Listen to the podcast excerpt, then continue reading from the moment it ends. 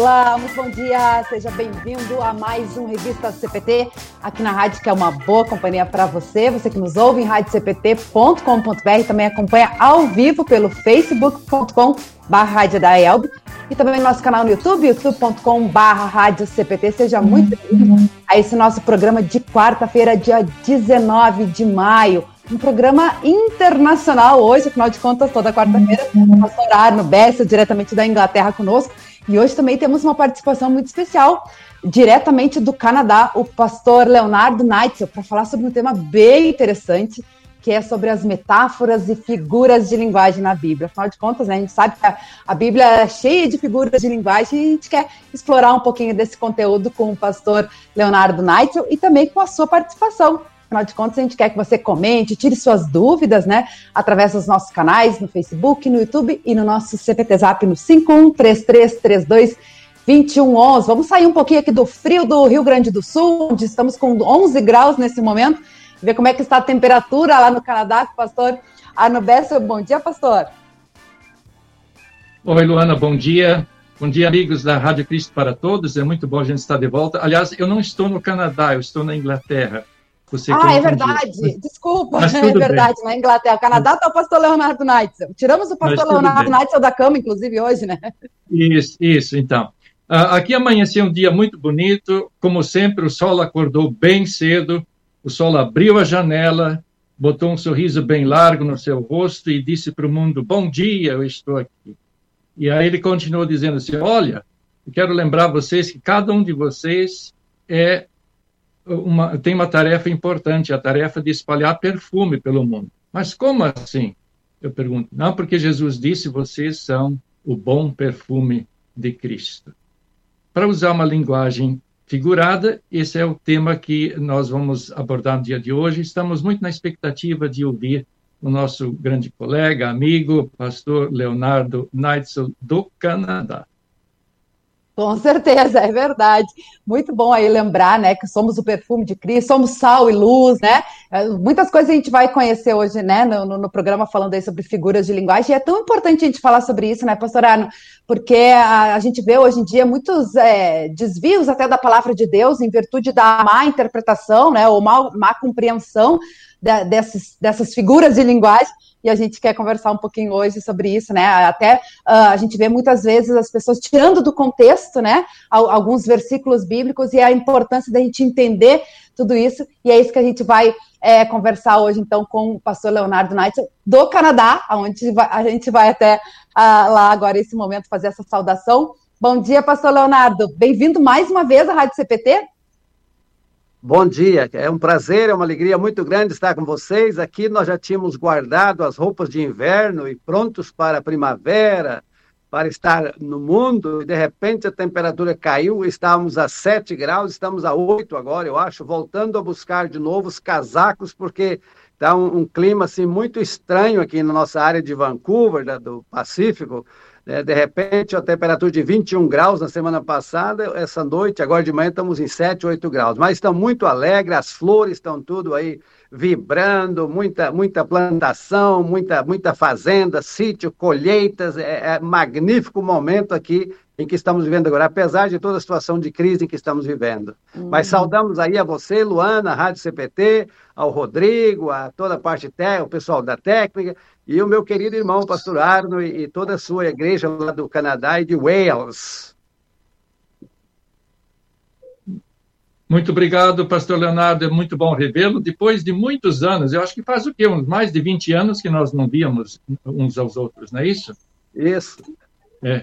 Então, muito bom vê-lo. Aliás, na semana passada, o pastor Leonardo, ele participou de um culto nosso aqui na Inglaterra, culto de ascensão, eh, pregou no culto de ascensão e que foi não só ouvido e visto aqui na Inglaterra, mas também no país de Gales. É o que a tecnologia nos permite hoje. Grande prazer tê-lo conosco. Que bacana, que bacana, é verdade, né? A graça da tecnologia. Aliás, a gente está voltando para Canadá, né? Uh, hoje, porque na semana passada a gente já esteve no Canadá com a Silvana Bruno, revista PT Kids, falando aí sobre a questão das escolas, né? Fazer esse intercâmbio para saber também como é que estava a retomada das escolas lá no Canadá. E hoje, né, mais uma vez recebendo aí o pastor Leonardo Knight, que já esteve aqui com a gente, né, pastor? em 2017, até fui resgatar aqui na nossa programação, falando sobre Lutero e a ansiedade, que foi o nosso bate-papo em maio, inclusive foi em maio essa entrevista em 2017. Então, é uma alegria recebê-lo aí mais uma vez hoje sobre esse tema tão importante, né?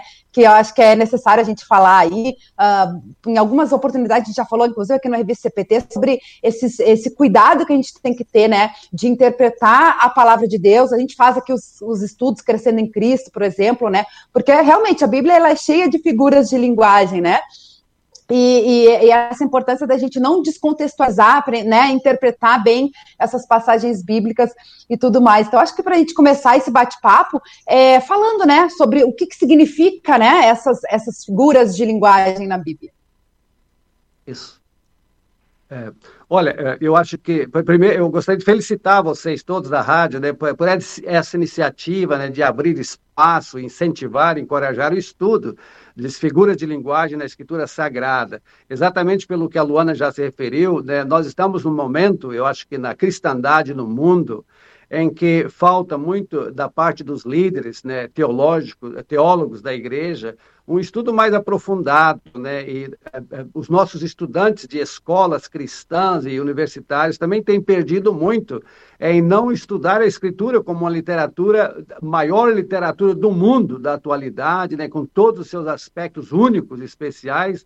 Né, eu acho que essa lacuna no nosso sistema educacional, seja secular ou cristão, é, é muito grande.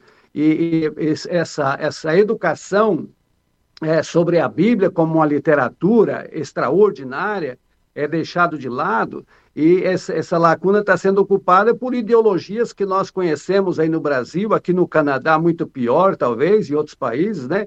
Ideologias que contradizem os princípios imutáveis né, da palavra de Deus, né, e eternos da palavra de Deus, e essas ideologias estão infiltrando até nas nossas famílias, né, que foram eh, fundamentadas, e sociedades e países que foram fundamentadas sobre os princípios é, é, irremovíveis da Escritura Sagrada, infelizmente é o que nós vemos hoje e podemos esperar o pior se não houver uma reversão na questão da educação, pelo menos intelectual, filológica e de conhecimento geral, é, sobre a escritura sagrada. É, é lamentável, como líder de igreja, eu tenho visto isso em diversos, em diversos níveis da sociedade e também da igreja. E se nós é, é, é, substituímos a palavra de Deus, a escritura sagrada, por qualquer outro tipo de ensino humano, né? Claro que é, vai ter a falta de amor, falta de respeito ao seu semelhante, discriminação, desvalorização da vida,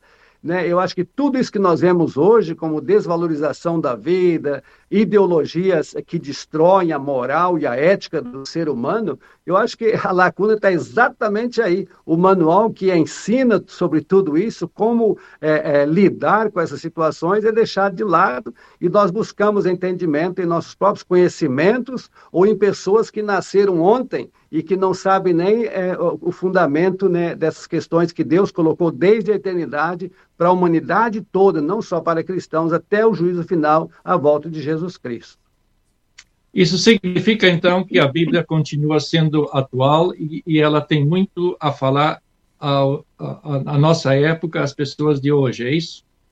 Exatamente isso. E eu quisera, quisera que as universidades, e para mim, vocês que estão aí no, no, centro do Brasil educacional, a IELB né, e a Lutheran Church Canada né, e a Igreja Luterana da Inglaterra, eu acho que, que essa valorização da Bíblia precisa ser resgatada, mesmo que somente para que haja uma, uma conscientização da nossa, dos nossos estudantes hoje, dos nossos acadêmicos, né, dos professores, uma conscientização de que existem valores imutáveis, valores que não são abalados, que não se abalam, né, que foram estabelecidos e que esses valores têm muito a ajudar e muito a fortalecer até mesmo na nossa vida aqui nesse mundo, em termos de ética, moral, respeito ao próximo, é, é, amor à vida, amor ao semelhante, uhum. ajuda e apoio aos outros. Isso tudo, hoje vive-se uma vida de, de selfishness, uma vida centralizada em si mesma porque o povo não conhece a verdade da Bíblia, que a mensagem principal do cristianismo é que Cristo nos dá a vida, não para vivê-la para nós mesmos, para vivê-la para os outros. Isso nós não vemos no mundo hoje. Fala-se muito, fala-se muito do amor ao próximo, mas a prática que Deus estabelece na sua, na sua palavra é, tá, deixa muito a desejar na prática de vida dos seres humanos e também de parte de cristãos hoje. É verdade, pastor. Uh, a gente fala muito sobre isso, né? O senhor comentando, e eu comentei antes no início do programa, né, da, da importância da gente uh, ter esse entendimento, a compreensão, né, da, da, palavra de Deus e como ela serve e nos orienta, né? Uh, e eu me lembrei, teve uma postagem agora recentemente, no, foi no Dia Internacional da Família, né, da editora Concórdia, inclusive no, no Instagram, deixa eu aqui recuperar, né, falando sobre, uh, trazendo um trecho, né, do livro Somos uma Família, né, sobre o Dia Internacional da Família. A família que permanece unida sob o amor de Deus, mesmo que uma numa configuração diferente, recebe as bênçãos que vêm do céu. E aí, né, deu uma, uma certa uh, po polêmica lá na, na, nas, nos comentários, né, e alguém aí uh, tra trazendo essa questão, assim, da, da, do que, que é essa relação, relação humana do amor, né? E aí, claro, o pessoal da editora Concórdia prontamente, né, colocou ali uh, o significado, né, da onde que eles tiraram esse trecho, porque tiraram, né, de um trecho do livro Somos uma Família na página 58, que está, inclusive, nesse material, né? E aí traz, uh, relata a história das seguintes situações familiares, aí traz todos os relatos do, do, do livro, né? E, e, é bem interessante isso, acho que isso é, é importante a gente estar falando, né? É a gente entender a, a Bíblia como um todo, né? Os, os seus uh, livros, a sua história toda, a gente vai, vai falar aqui sobre as figuras de linguagem, metáfora, a gente lembra muito das parábolas de Jesus, mas essa é importância, né, da gente não descontextualizar, né? Ela tem um contexto é, e, e, é, e, os perigos que tem de tirar, né, uma, uma certa e, e, fazer um entendimento, uma interpretação de um certo versículo ou de uma certa parte da história, né? Exato.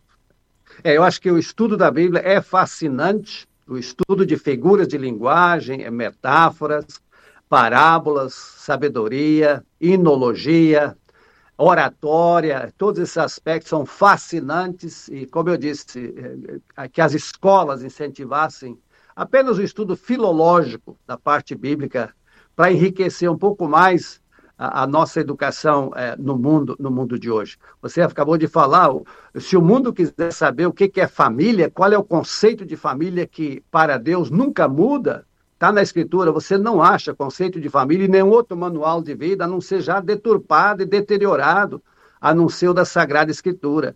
Se você quiser saber algo sobre uh, o valor a, a um, um, ente querido que ainda não foi nascido nesse mundo, você procura na Bíblia, está lá. Se você quer falar sobre o valor de um ser, um idoso, né, que hoje em sociedades do mundo é, estão descartando o idoso, que já não tem mais muito a viver, então sua vida não tem mais valor, então promove-se o assisted dying, quer dizer, ao invés de falarem promover o suicídio, já mudam para uma metáfora dizendo assistir a morrer. Não, é suicídio no duro mesmo.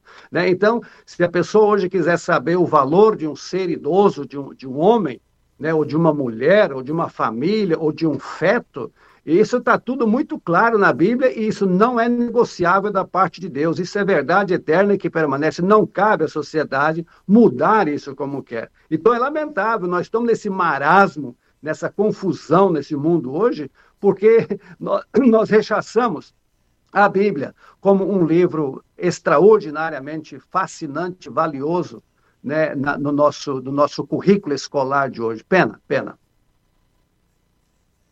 Pois é, Luana, eu estou aí para continuar, assim que você quiser. Eu acho que você me interrompe quando quiser, e o pastor Arno também, mas eu acho, eu coloquei na introdução da minha apresentação também que assim como Deus ornamenta o firmamento, né, com os astros, as estrelas, os planetas e toda essa beleza que nós vemos, né, diariamente, né, ele ornamenta também a sua palavra, a Bíblia, com, essas, com esses aspectos lindos, nessa né? essa linguagem pastoril, campesina, é, essa, essas culturas que estão expressas na Bíblia, esses autores. Imagina aí que a escritura não nasceu da noite para o dia, né? levaram 1.500 anos, ou mais ou menos, 1.500 a 2.000 anos, para a escritura ser composta, mais de 40 autores, né? E essa Bíblia é atestada por dois milênios, ou mais de dois milênios agora, como, como ver, ver, verídica, historicamente, né? por catedráticos e, e assim por diante. Né?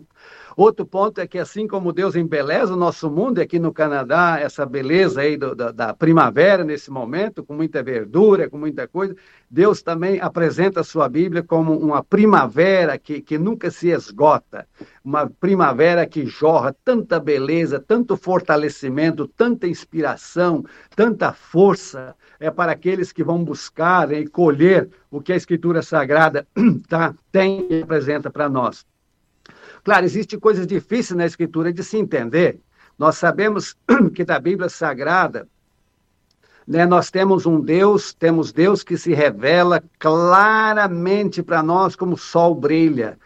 Tudo que nós precisamos saber para nossa salvação está claramente revelado na Escritura para qualquer pessoa não é somente para um catedrático, para um professor, para um pastor, qualquer criancinha, qualquer pessoa iliterada que não tenha muita educação educacional, estudo educacional, qualquer pessoa pode buscar em uma frase da Escritura, em um versículo da Escritura, toda e completa mensagem para a sua salvação pela fé em Cristo Jesus.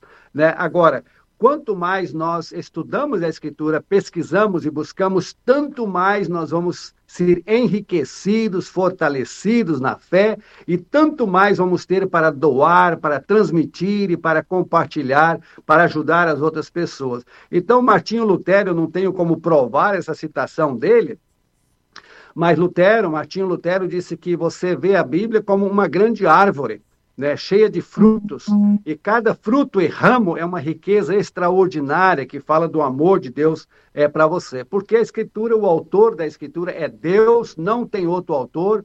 Homens falaram, mas eles falaram inspirados, falaram da parte de Deus, movidos pelo Espírito Santo, eles não puderam errar e não erraram enquanto eles estavam escrevendo o que Deus revelava para eles. Como eu disse, existe, Deus se revela claramente, tem coisas na Escritura que continuam para nós seladas, mistérios, vendados, nós não podemos decifrar ou tentar interpretar a nossa própria maneira. Então, uh, isso é muito importante saber que nós, essas coisas que estão seladas ou vedadas para nós, vamos aguardar até o juízo final, quando Deus então vai nos revelar todas essas coisas, como nós sempre dizíamos na escolinha dominical, quando vinha essas mil e uma perguntas das crianças, e perguntas que a Bíblia não tinha resposta clara, dizendo, olha, vamos aguardar, escrever essa perguntinha no papel, e o dia que Jesus nos buscar, vamos perguntar a ele diretamente sobre isso. Muito linda essa, essa maneira de ver a Bíblia como Deus revelado e como Deus oculto, que tem muita coisa, mistério que ele não revelou para nós.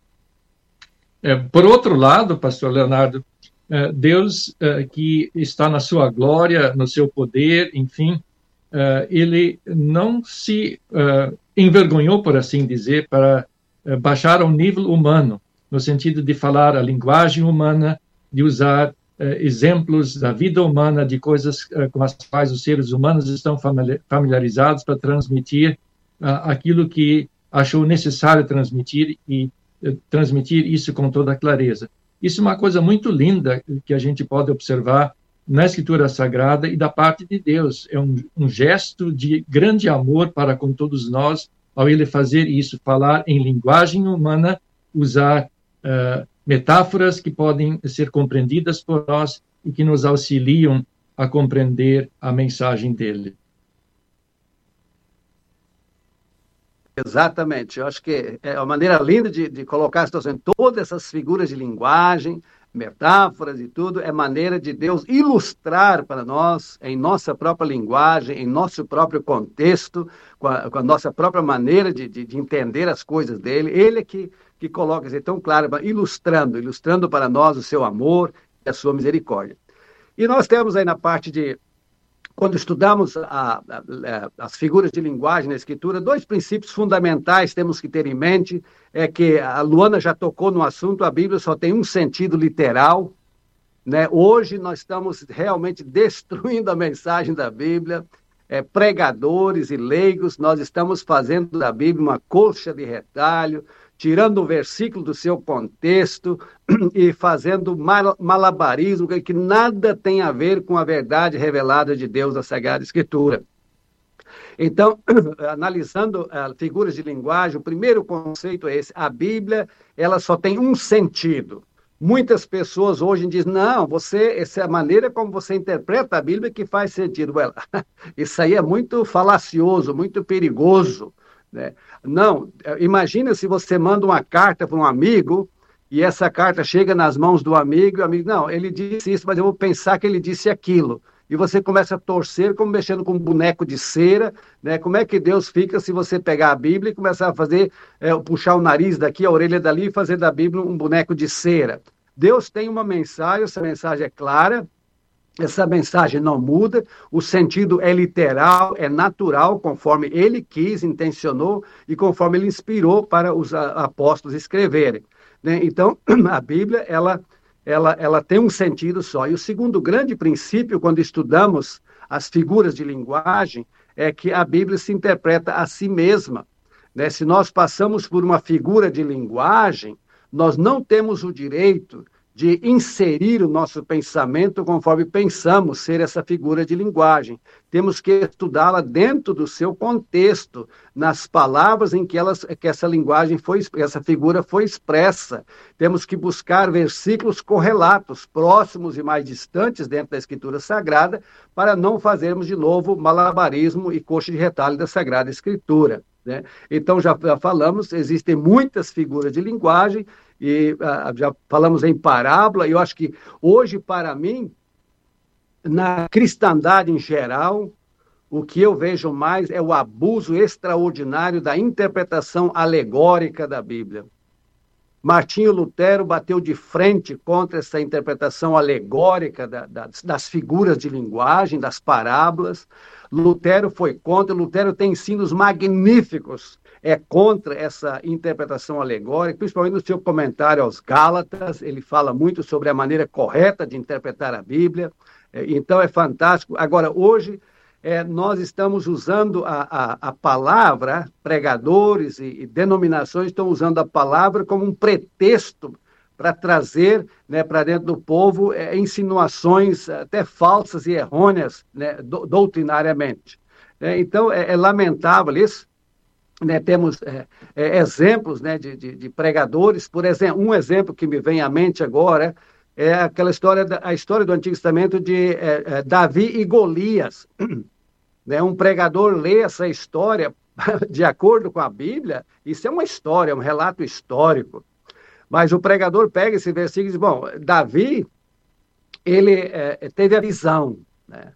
E, e, as pedras né, são, são, são, são o que ele recebeu né? Então, o que ele recebeu para poder é é, é, é, é, contestar o, o, Golias. Golias é o diabo, né? e assim por diante. E ele vai colocando tudo, ele espiritualiza ou, ou idealiza uma história bíblica que nada tem a ver né, com, essa, com essas questões. Um, um outro é, que eu ainda passei há pouco tempo por isso é aquela história do, do, do, do, bom samaritano, a história do bom samaritano contada por Jesus. Essa aí já começou por Agostinho, porque o pai dessa interpretação alegórica da Bíblia é Orígenes, Orígenes né, na, na terceira idade, né, da, da, terceiro século, e também Agostinho, né? Então, essa, essa história do, do bom samaritano, ela é alegorizada de tal maneira que distorce totalmente a beleza dessa história, dessa, dessa parábola, dessa história citada por Jesus.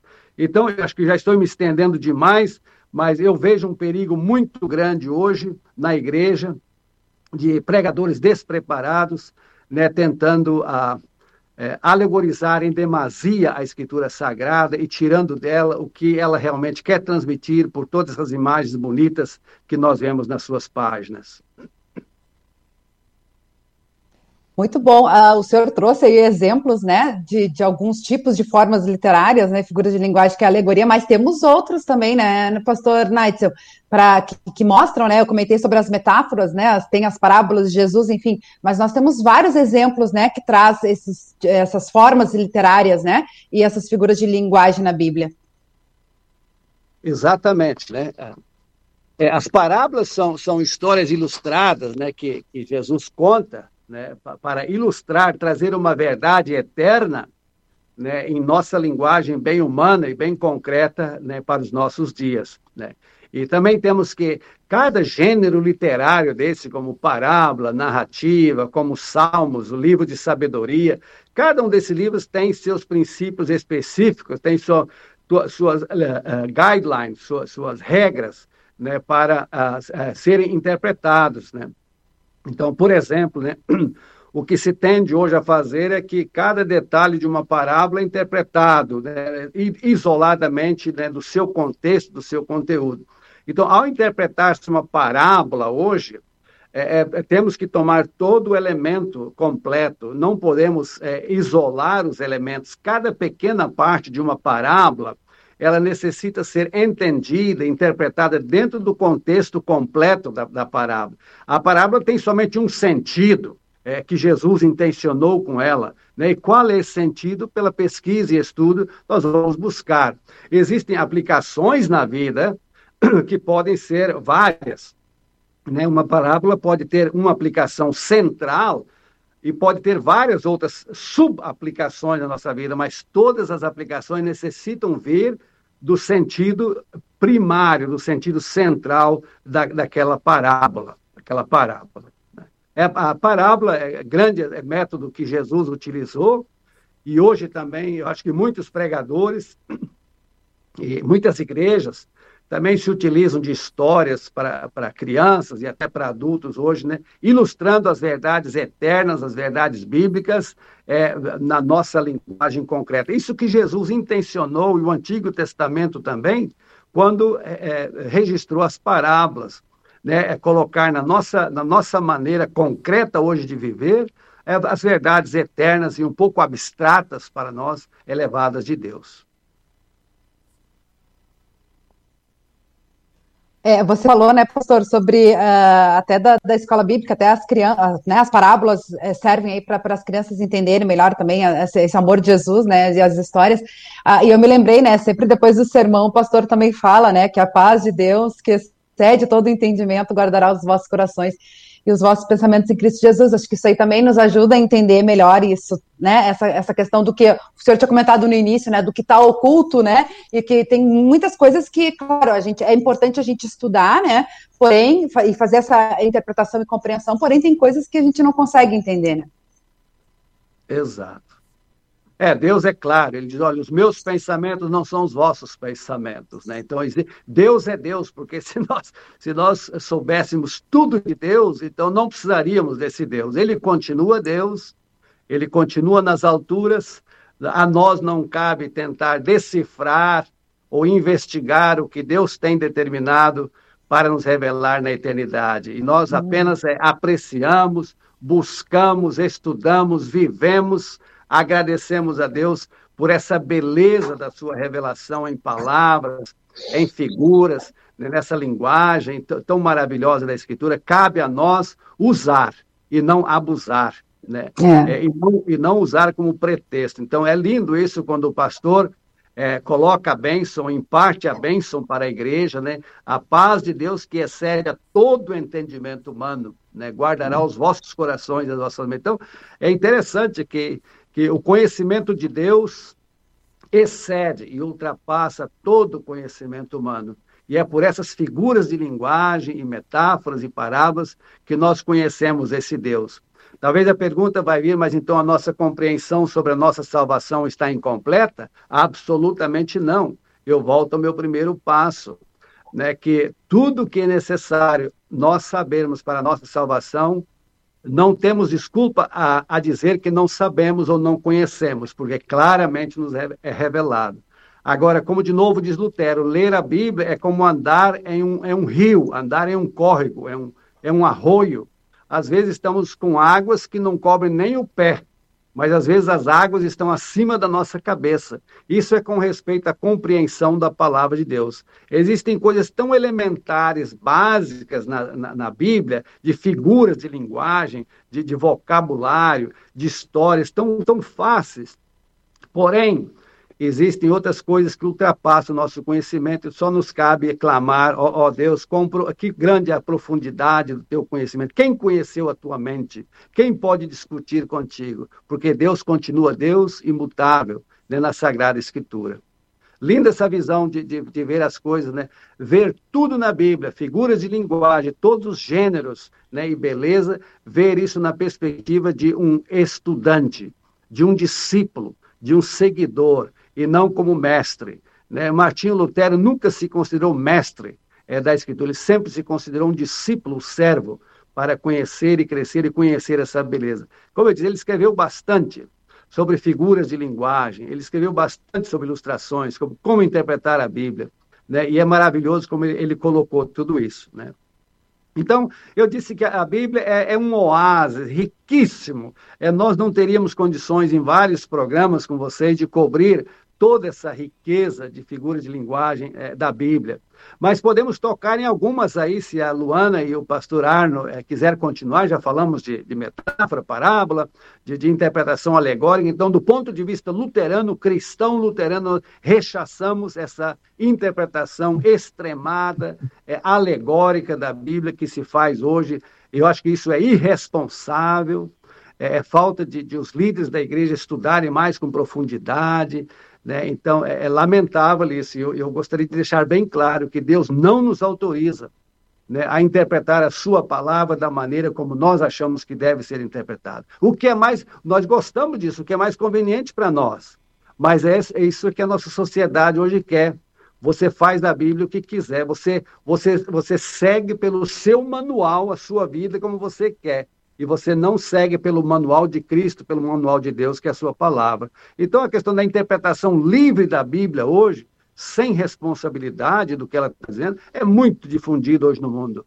É uma, é uma, é uma explicação, uma interpretação irresponsável, né, com consequências terríveis para o mundo de hoje. Vocês sabem sobre o que eu estou falando, né? Que é, a pessoa diz, não, mas quando Deus criou o casamento, né, ele cria um casamento que pode ser modificado. E assim vai, e por aí vai. E se você abre uma fenda, isso vira um abismo, depois lá no fundo, muito difícil de se reparar. Então, hoje, nós somos radicalmente contra esse princípio de que você interpreta a Bíblia como você quer, de maneira alegórica, sem levar em conta os seus princípios de interpretação, sem levar em conta o texto através do qual Deus vem a nós de maneira clara e simples, como o pastor Arno colocou.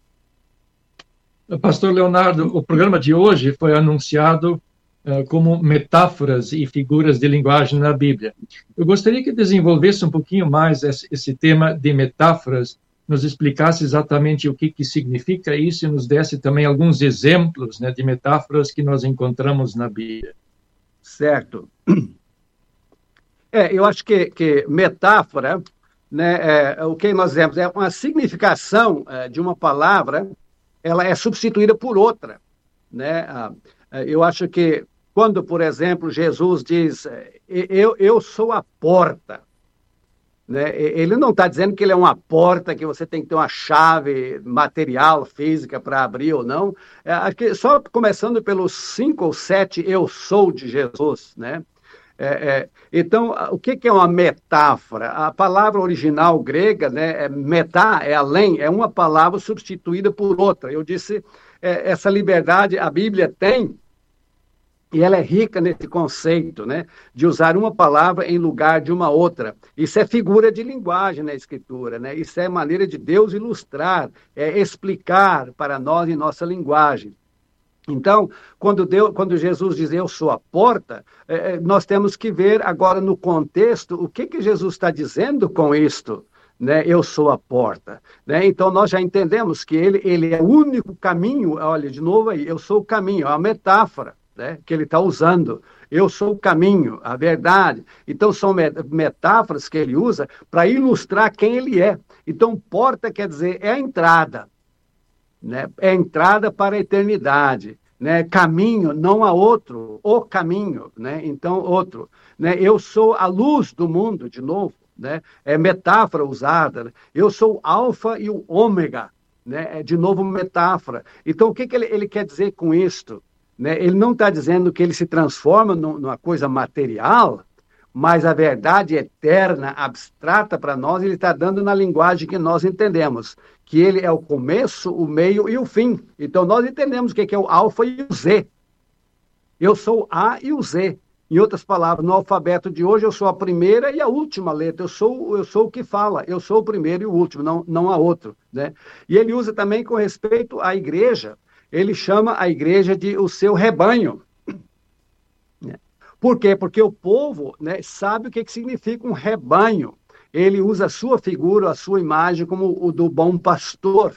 Então é muito mais fácil Jesus falar para nós nessa linguagem concreta né, campesina, né, que nós sabemos que existe um pastor, que existem ovelhas, que existe um rebanho, ele ilustra essa verdade abstrata para nós, de ele ser o bom pastor e nós sermos o seu rebanho. Então, é magnífica essa maneira de, de, de, metáforas que Jesus usa é, na Sagrada Escritura. Né? E nós, a, a, é, a, Escritura é cheia, né? tem muitas metáforas usadas por Jesus, se referindo a si mesma, a si mesmo, usado por Jesus se referindo à igreja, por outros apóstolos. Por exemplo, o apóstolo Tiago diz: a língua do ser humano é fogo.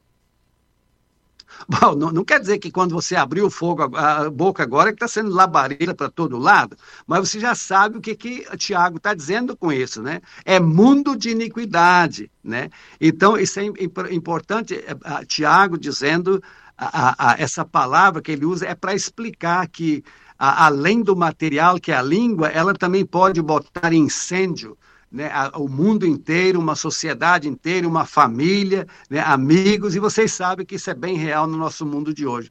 Então, metáforas. Metáfora é Jesus ou a Bíblia colocando uma palavra em substituição à outra, e várias palavras em substituição a outras, é para uh, ilustrar a sua verdade eterna na nossa linguagem de hoje. Eu volto ao conceito de novo o estudo apenas da metáfora de Jesus como bom pastor é magnífica. Né? O Salmo 23, como é que ele coloca, como é que ele ilustra de maneira tão concreta, tão material, mudando as palavras por palavras que nós conhecemos. Né? Ele não quer usar nenhum conceito abstrato, elevado, que nós não podemos atingir ou alcançar. Ele usa palavreado do dia a dia, né? O Senhor é o meu pastor, nada me faltará, guia-me pelos campos. E assim, é, o Salmo 23, é, é para mim, é, um, é uma sede né, muito linda, de uma maneira descritiva das metáforas que Jesus usa ali, se referindo a si mesmo, Deus o Pai se referindo a si mesmo, levando em contexto que Davi, que escreveu o Salmo, conhecia, sabia, o povo da época sabia, e essa, isso não ficou lá no passado apenas, essas mesmas verdades são hoje para nós e são tão ilustrativas para nós hoje. Então, isso sobre metáfora, em poucas palavras. Né? Metáfora não quer dizer que, que muda-se o sentido, não, ilustra-se o sentido. Não muda o sentido, não acrescenta, não diminui, mas ilustra-se o sentido. Então, o pregador hoje, o líder de estudo bíblico, precisa ter cuidado para não querer inserir mais do que essa metáfora está dizendo. Né? Ele precisa permanecer lá na metáfora, assim como ela está revelada na Escritura. E apenas é, fornecer elementos de estudo para aprofundá-la, e não tentar é, inserir o seu, seu próprio entendimento. Muito bom. A gente tem vários exemplos na Bíblia, né, pastor? O senhor comentou antes sobre as parábolas, trouxe salmos, eu me lembrei provérbios também, tem várias metáforas, né? O próprio Apocalipse também, né, traz, traz bastante exemplos aí de, de, figuras de linguagem e de metáforas, que é o tema de hoje. E, e tem algum. Tem um pessoal participando aqui com a gente, sei que o Rodrigo já está colocando ali né, os comentários, o pessoal que está dando seu alô, seu bom dia. E tem perguntas, inclusive, aqui no nosso Facebook, também tem recadinho no YouTube. E eu quero ver aqui algumas pessoas que estão reencontrando aí o pastor Leonardo Neitzel, né? É, nós temos aqui o pastor Genivaldo Agner, saudades dos meus mestres, que Deus abençoe e trabalhe a vida de vocês, né? Para o pastor Arno e o pastor Leonardo. Também nós temos aqui o pastor Reinaldo Lidke com a gente, grande abraço aos colegas Night Bessa, o pastor Reinaldo Lidke, que teve recentemente aqui no Revista CPT, né, fazendo aí, falando, dando início à nossa série dos estudos do Caderno do PEN. Também nós temos o pastor Wallace Ulick, está com a gente, ele coloca bom dia, meu professor Leonardo. Naitzel, saudades de ouvi-lo, Deus abençoe muito, grande abraço. Uh, Fernando da Costa Lino também está com a gente. Bom dia, Luana. Bom dia a todos. Excelente tema. Ele que, inclusive, coloca aqui uma pergunta. Uh, ele coloca assim: as igrejas reformadas costumam enaltecer a pregação expositiva como meio para melhor expor as escrituras sem alegorias. O que a igreja luterana pensa a respeito da pregação expositiva? É a pergunta do Fernando da Costa Lino, de Belo Horizonte. Obrigada aí pela sua participação. Que bom, pastor Arno, quer tocar essa com o Fernando? Fernando é meu conterrâneo, eu também sou mineiro, Fernando, né? E que alegria ouvir uma voz lá de Minas, mas não sei se o pastor Arno quer iniciar, falar alguma coisa? Mineiro fala com mineiro, por favor. Pois é, não, Fernando, que prazer, que alegria. Eu acho que o estudo bíblico, a pregação expositiva, eu entendo assim que é versículo por versículo, eu acho que é muito elucidativo para a igreja, né? É você dar em trocados, né? Aquilo que está num pacote.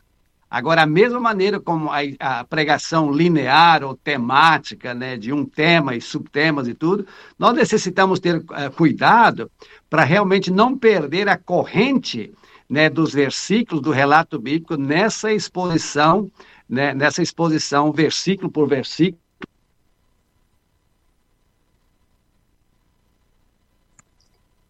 Oi, eu acho que o pastor caiu, né? A nossa conexão, a gente vai tentar reconectar aí com o pastor uh, Leonardo Neitzel.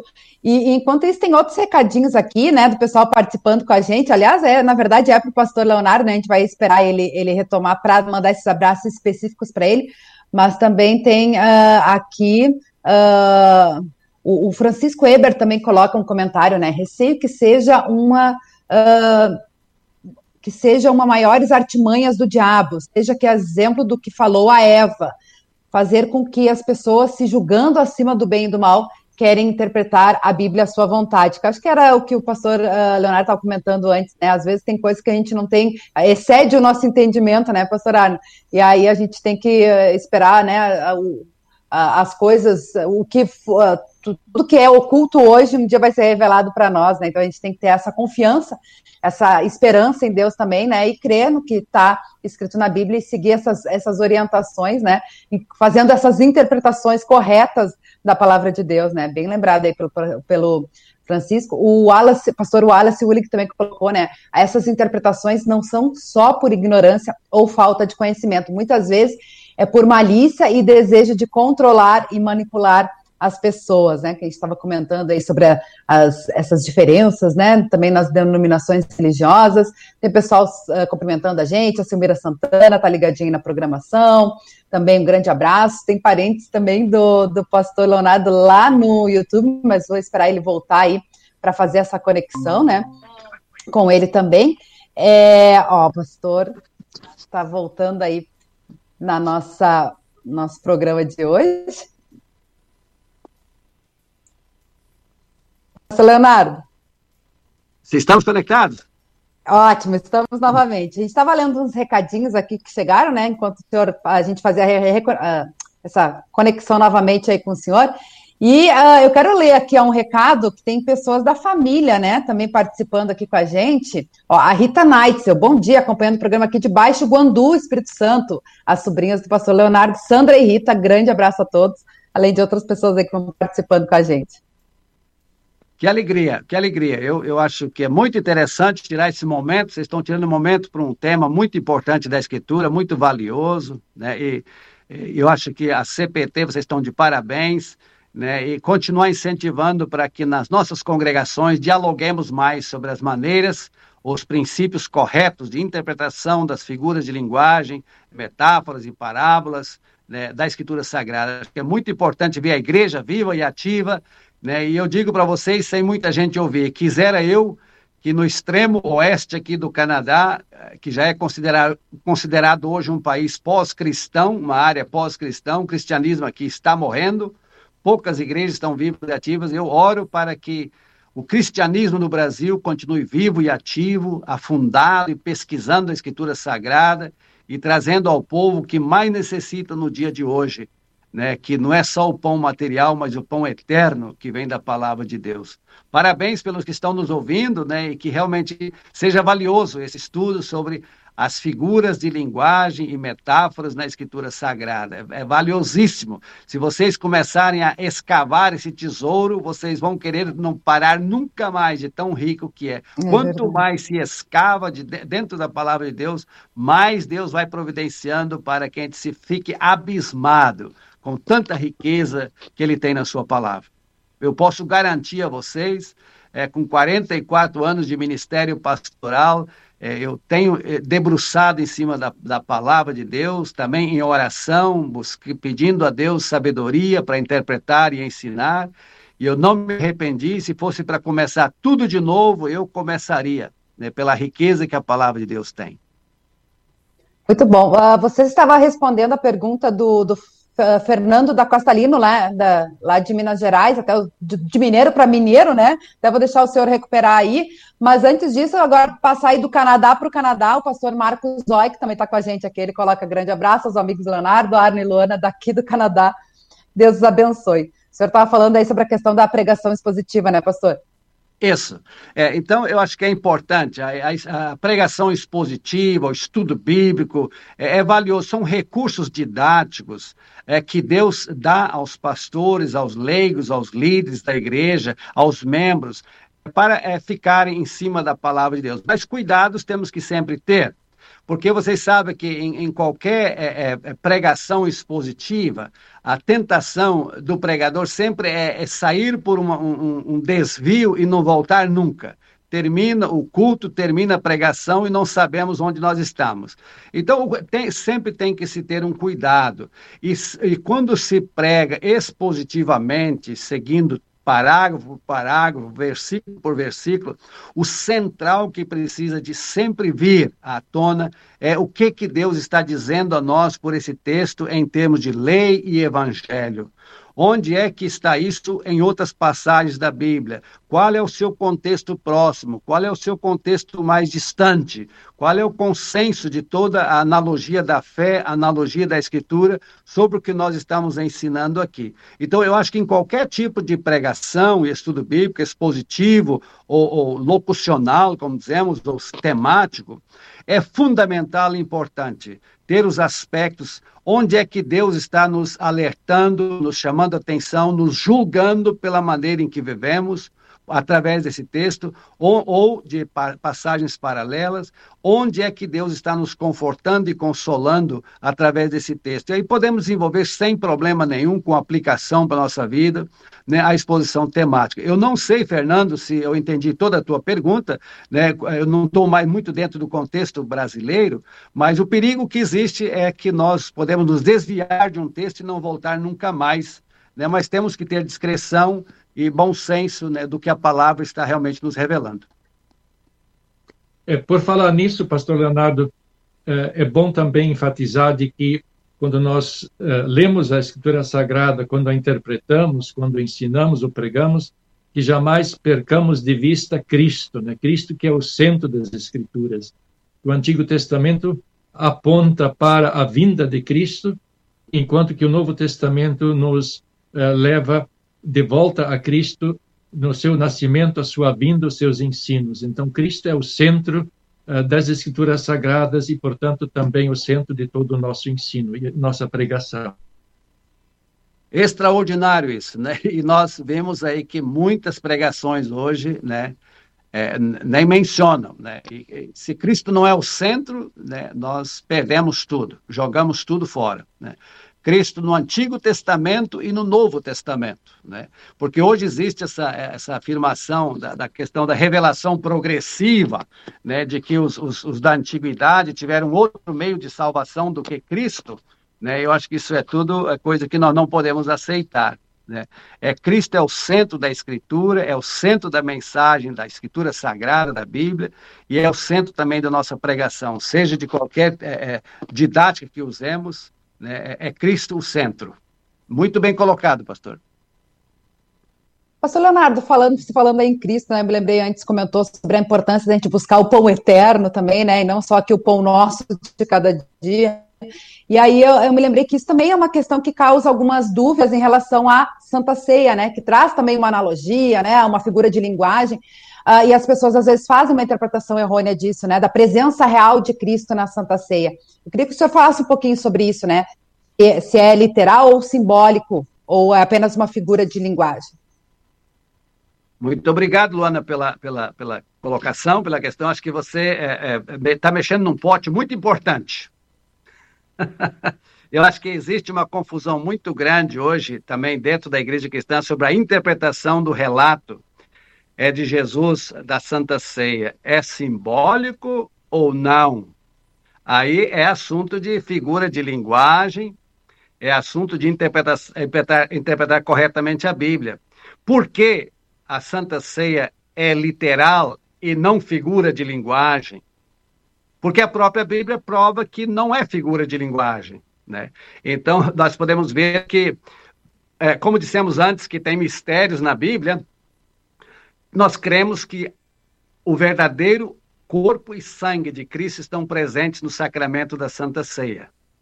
Por que, que muitos hoje negam isso? Porque eles negam o milagre de Jesus. Eles negam a, a, a, a, a ascendência de Jesus acima do ser humano. Então, eu, eu diria hoje claramente que todos que negam a presença real de Cristo na Santa Ceia, eles negam o milagre. eles não podem falar que creem em milagre, porque eles negam o principal milagre, que é Deus vindo a nós no corpo do seu próprio Filho Jesus Cristo. Então, nós, como Lutero, nós cremos diferenciadamente de todos os outros, mais conforme a Escritura, de que a Santa Ceia não é simbólica. A Santa Ceia é real, porque Jesus a instituiu como um sacramento. Ele assim o instituiu e ele assim o fala.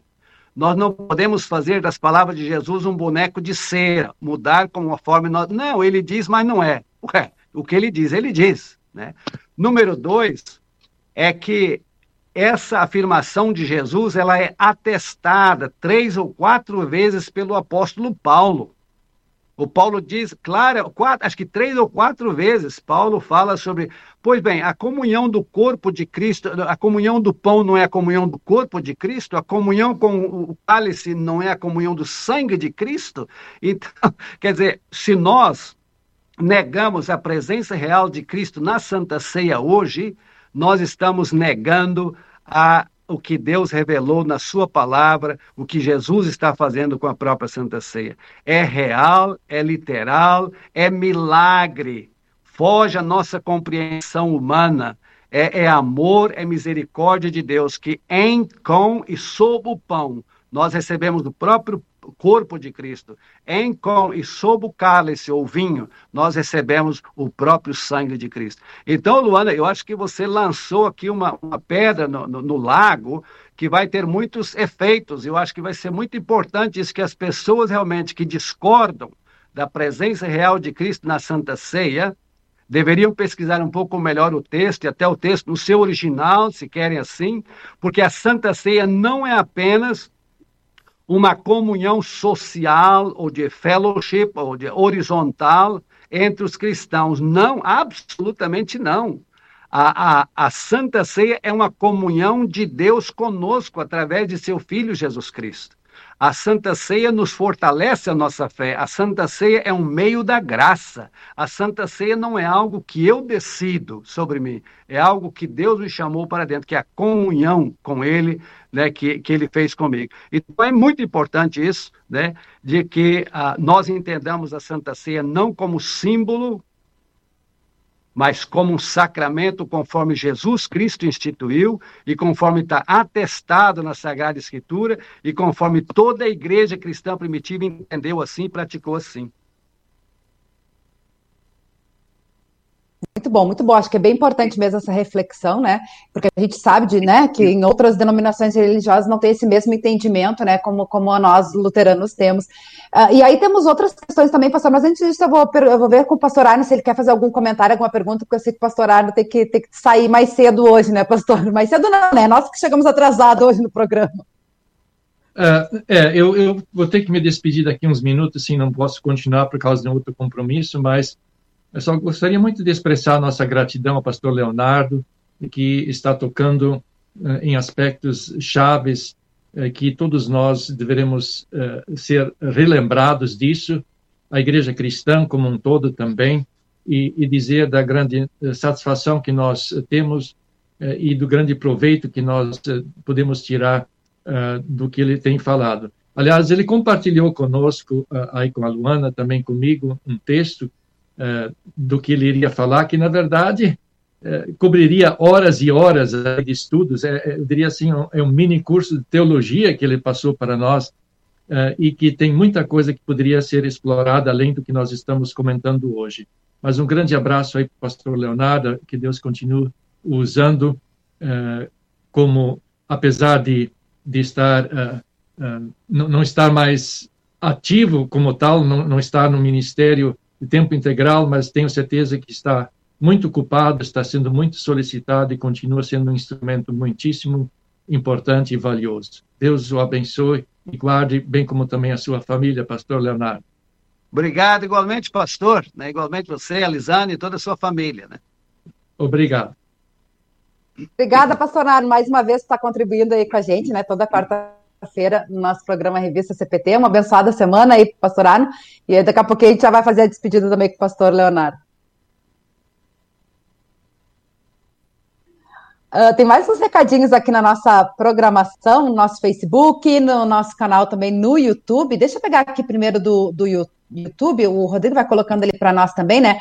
Pastor Nilo Varros, também da Editora Concorde, ele coloca Bom dia, pastores, Leonardo de Bessa, Luane, todos os ouvintes, muito bom ouvir esse diálogo sobre esse importante temática, ainda mais com o doutor Leonardo Neitzel. Parabéns, Deus nos abençoe sempre. Realmente, né? Bem edificante de poder ter uma aula, como o pastor Aaron comentou, né? Realmente, o pastor Leonardo compartilhou aí um estudo bem legal para a gente, bem completinho, que eu acho que o pastor Leonardo vai ter que voltar aí na nossa programação para continuar explorando esse assunto. Olha só.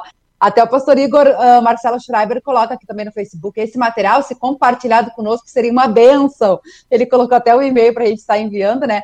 Aí fica, fica o desafio para o pastor, né? Se, se, aceitar compartilhar esse material também. Uh, depois a gente tem aqui um outro comentário do Fernando Belling, também com a gente. É bastante desafiador perceber que, assim como Cristo é o centro da nossa fé, do culto, pregação é também o centro de nossa vida, do culto para fora, isto é, na vida cotidiana. Bem lembrado aí pelo Fernando Belling, né? Ele é seminarista também, né? Então, um grande abraço, obrigada pela companhia. Tem vários outros recadinhos aí que o Rodrigo vai colocando aí para nós, pessoal ir acompanhando também. E o Francisco Ebert colocou aqui também, ó, uh, receio que a evasão nas igrejas. É... Receio, receio que a evasão nas igrejas se deva ao não seguindo o exemplo de Lutero, não fizeram e não, o, ou não usar o, o, uso das pregações didáticas. É o comentário do Francisco Weber. Obrigada aí pela sua participação. A gente agradece aí, né, o pessoal que vai uh, também contribuindo na nossa programação. O pastor Wallace também colocou aqui, ó, sobre a Santa Ceia, ao duvidar das palavras de Cristo, isto é o meu corpo, isto é o meu sangue. Aqueles que duvidam não podem dizer que creem ser Jesus o verbo eterno presente na criação. O mesmo Deus que diz, isto é o meu corpo, isto é o meu sangue, é aquele que esteve na criação sem ele, nada do que foi feito se fez. É a mesma palavra viva e poderosa. Boa lembrança aí também do pastor Wallace Willi. Obrigada aí pela sua participação.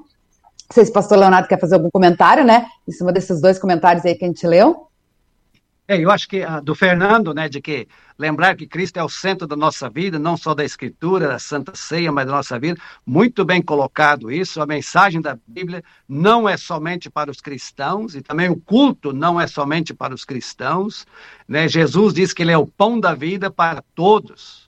E é interessante que o Fernando colocou isso, porque diferente da Santa Ceia, quando Jesus diz, eu sou o pão da vida, se, se você não comer de mim, você não tem parte comigo, ali ele não está diretamente falando da Santa Ceia, ele está falando da fé que nos une a Ele como Salvador de nossa vida. Então, Fernando, muito correto isso. A pregação da igreja precisa ir além do templo para aqueles que não conhecem Cristo ainda como Salvador, para que eles experimentem desse pão da vida que é Jesus né, e tenham a vida eterna. Fantástica a tua colocação. E a outra também da questão da, da, da didática interativa dos estudos bíblicos. Eu incentivo e eu tenho visto muitos pastores jovens, hoje também idosos, né, é, usar muito essa didática interativa dos estudos bíblicos, expositiva, é fundamental. Né? Eu acho que o estudo bíblico deve ser um workshop, né? uma, uma, uma oficina, né, onde, onde o pastor, os leigos né, e os membros né, estão juntos com a Bíblia aberta e pesquisando, pesquisando, anotando e, e compartilhando. É fundamental, eu, é interativo hoje, é, é, é, é temos que exercitar isso como pregadores, né, de sermos bem é, visuais, ilustrativos, é, é, explicando sempre a palavra de Deus para as pessoas poderem entender cada vez melhor o que ele nos diz. Com certeza, com certeza, pastor. Muito bom realmente esse estudo que a gente está tendo aqui, né? Tem pessoal ainda participando com a gente aqui. Ó, o Francisco também colocou, ficou maravilhado com cada programa da CPT, são todos muito proveitosos, a gente que agradece aí muitas vezes os nossos próprios ouvintes também contribuindo, sugerindo temas, né? Então a gente agradece muito essa contribuição e também na, na própria interação, né, fazendo as perguntas e tudo mais. A gente não vai ter tempo suficiente aí de explorar todo o conteúdo, mas realmente agradecer muito a sua disponibilidade, né, por estar com a gente, pastor Leonardo, e também lhe deixar, né, um, um próximo convite para que continue participando com a gente, a gente possa explorar mais, porque acho que é um tema realmente bem importante da gente estar falando aqui, né, e, e esse, esse, estudo aí para a nossa audiência, viu? A gente agradece muito a sua participação e deixa o microfone aberto aí para suas considerações finais. Muito bem. Eu agradeço também e estou agradecendo a Deus pela, pela, pelo cristianismo vibrante que nós temos aí no Brasil, principalmente pela Igreja Luterana, Evangélica Luterana do Brasil.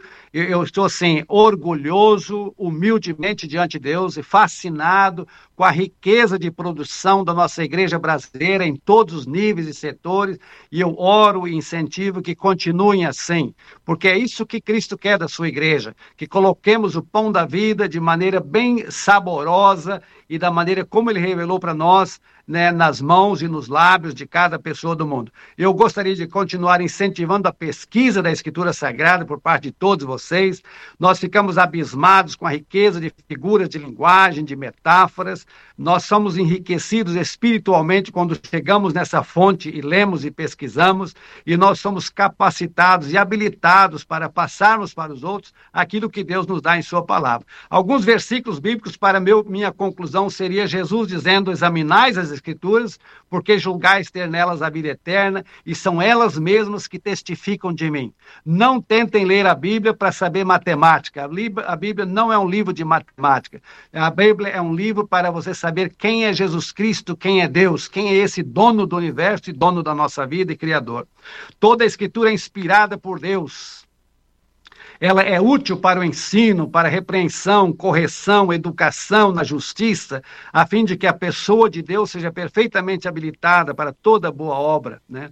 E Pedro nos diz que nenhuma profecia foi dada por vontade humana, mas homens santos falaram da parte de Deus, movidos pelo Espírito Santo. A Bíblia não é um livro mágico, mas é um livro que contém a palavra revelada de Deus para nós e é uma espada de dois gumes que nos dá o que nós precisamos.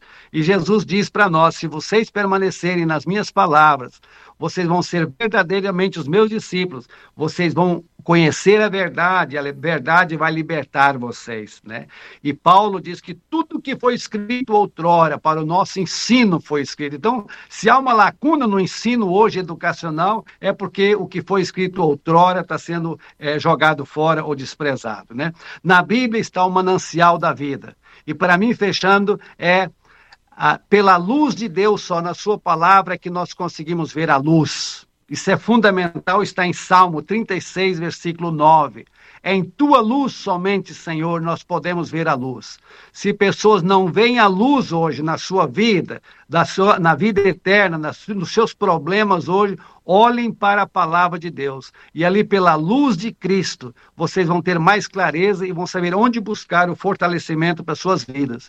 Porque a palavra de Deus é lâmpada para os nossos pés e luz para os nossos caminhos. Que Deus abençoe ricamente o trabalho de vocês, a todos os pastores que nos saudaram hoje também. Uma saudação a todos os meus colegas, alunos de seminário, professores, pastores, membros da igreja, parentes, família, a Rita de Baixo Guandu, toda a minha família. Que Deus abençoe ricamente a todos vocês e continuemos firmes, pesquisando essa riqueza extraordinária que é a palavra de Deus.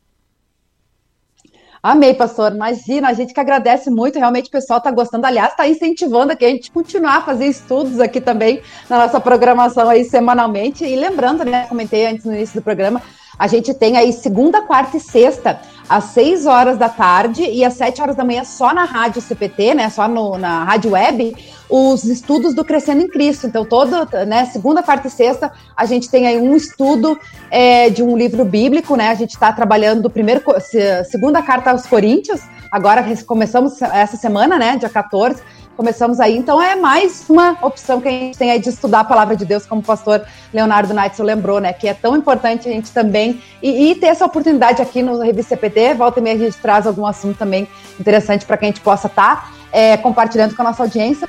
Né, né nessa forma é, ao vivo, né, online, aí onde as pessoas podem interagir no, no momento, né? Então, muito bom aí, ó. Tem mais recadinho aqui para a gente poder encerrar.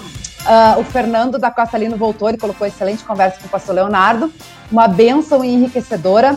Hoje fui bem alimentado espiritualmente com a alegria contagiante do pastor Leonardo Nights. Obrigado, Rádio, CP, Rádio CPT, que é o Fernando lá de Belo Horizonte. Uh, pastor Carlos Crack também está com a gente. Muito bom ouvir do estimado professor Leonardo.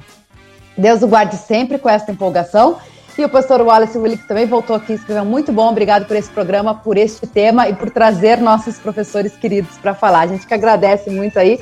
Obrigada mais uma vez, pastor Leonardo, que Deus abençoe ricamente aí a, a sua vida, o seu ministério e também a sua vida pessoal aí no Canadá. Muito obrigado, muito obrigado. E até uma próxima, se Deus quiser. Deus quiser e a nossa querida audiência também participando com a gente. Né? A gente agradece o carinho, a interatividade e também convidando você a compartilhar a nossa programação para que mais pessoas também possam ter acesso aí a esse conteúdo edificante, realmente uma verdadeira aula que a gente teve hoje aqui com o pastor Leonardo Neitzel e com o pastor Arno Bessel também, sempre com a gente quarta-feira aqui na Rádio CPT. Lembrando que toda quarta-feira também temos o programa DR na CPT com o pastor Valdemar Garcia Júnior e a sua esposa Silmar Carvalho que hoje vamos falar sobre o tema Como seria se hoje fosse o seu último dia? Bem legal aí esse, essa reflexão, né, para ser feita aí no programa DR na CPT, às duas horas da tarde, no horário de Brasília. Desejo a todos uma abençoada quarta-feira e amanhã tem mais revista CPT. Eu, pastor Marcos Schmidt, às dez e meia da manhã. Eu espero vocês. Até lá. Tchau, tchau.